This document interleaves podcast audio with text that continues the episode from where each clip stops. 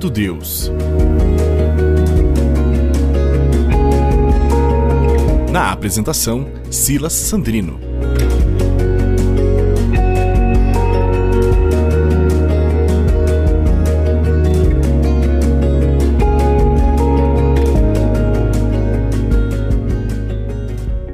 Olá, querido ouvinte. Deus abençoe a sua vida e obrigado por acompanhar conosco as devocionais aí da HCJB. Que o Senhor possa falar ao seu coração. Estamos aí trabalhando esta série tão, tão especial, tão bonita sobre o Pai Nosso, né? E estamos aí na terceira devocional sobre este assunto e queremos trabalhar é, algo ali no versículo 10 de Mateus 6, versículo 10, é, dessa oração que o Senhor Jesus ensina aos seus discípulos e tem muito a ensinar a nós também através dessa palavra.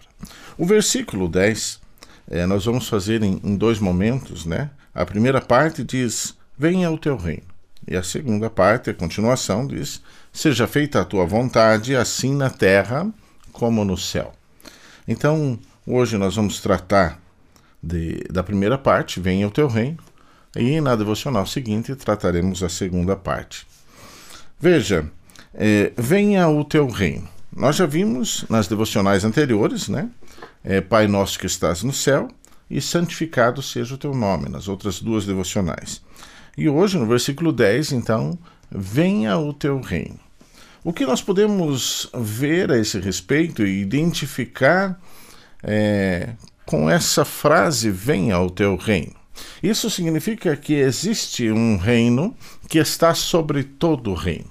Um reino que está sobre todas as coisas e que está acima de todas as coisas. E esse reino tem um rei que tem poder sobre todas as coisas e que também está acima de todas as coisas. Esse reino tem um senhor com autoridade e poder. E o que nos chama a atenção e é agradável saber que este rei, que este reino tem autoridade sobre todas as coisas que, que existem, sobre todos os reinos que existem sobre a terra. Por vezes nós temos é uma discordância de pensamentos, de decisões tomadas dos reinos aqui da terra.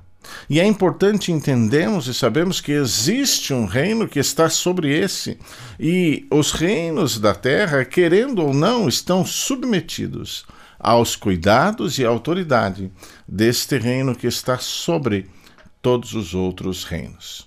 Então nós entendemos e vemos e damos graças a Deus que existe um rei, que existe um reino, o qual nenhum ser humano, o qual ninguém toca, ninguém toma decisões a não ser ele, a não ser o Senhor, a não ser o próprio Deus, a não ser o Senhor Jesus Cristo que se assenta no trono, como diz sua palavra.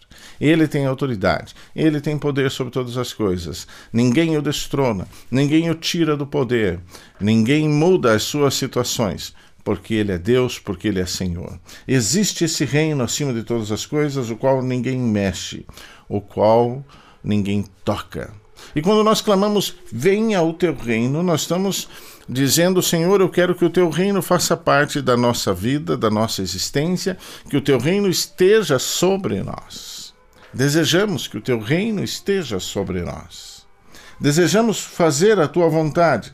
Desejamos que, desejamos que o teu querer esteja sobre nossas vidas. Quando nós clamamos, na segunda parte, na, na, na continuação né, do versículo, é, aliás, perdão, venha o teu reino, quando nós declaramos essa é, esse desejo, esse querer de Deus, nessa primeira parte do versículo, nós estamos clamando ao Senhor que a vontade dele, que o querer dele se estabeleça em nós e sobre nós.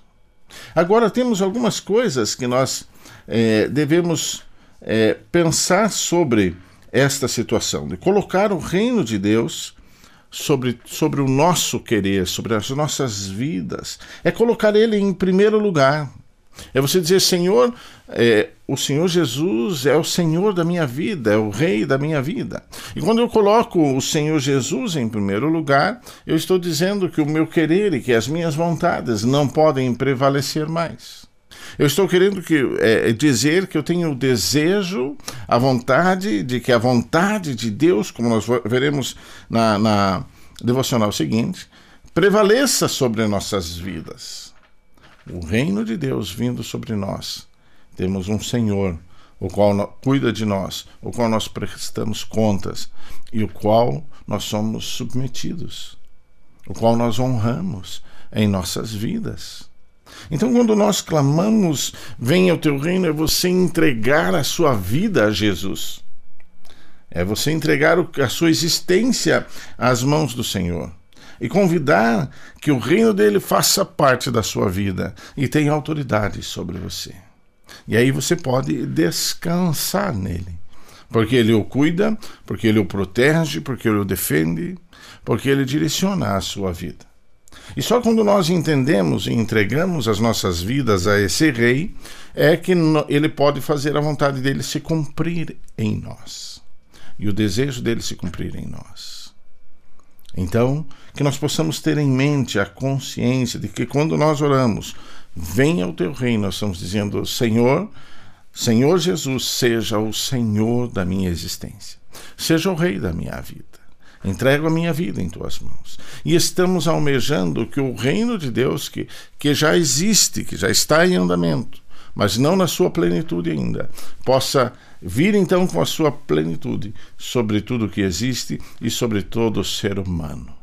Esse é o nosso desejo quando nós oramos e clamamos de coração: venha o teu reino. Será que você já convidou o Senhor para ser o rei da sua vida? Será que você já convidou o Senhor para que o reino de dele se estabeleça sobre toda a existência humana, sobre a sua vida, sobre a sua família? Será que você já entendeu que você precisa ter esse rei fazendo parte da sua vida, ao qual você vai submeter a sua vida e as suas vontades? Que Deus abençoe a sua vida e que você tenha essa consciência quando você ora: venha o teu reino é que você está clamando pelo Rei dos Reis que esteja sobre a tua vida. Deus o abençoe, eu quero orar com você. Senhor Jesus, obrigado porque o Senhor é conosco. Obrigado pela sua vontade, obrigado pelo seu querer, obrigado, Senhor, porque o Senhor é o Rei sobre todas as coisas. E nós clamamos: venha o teu reino sobre nossas vidas, sobre nossos lares, sobre tudo que existe, sobre este mundo, Senhor.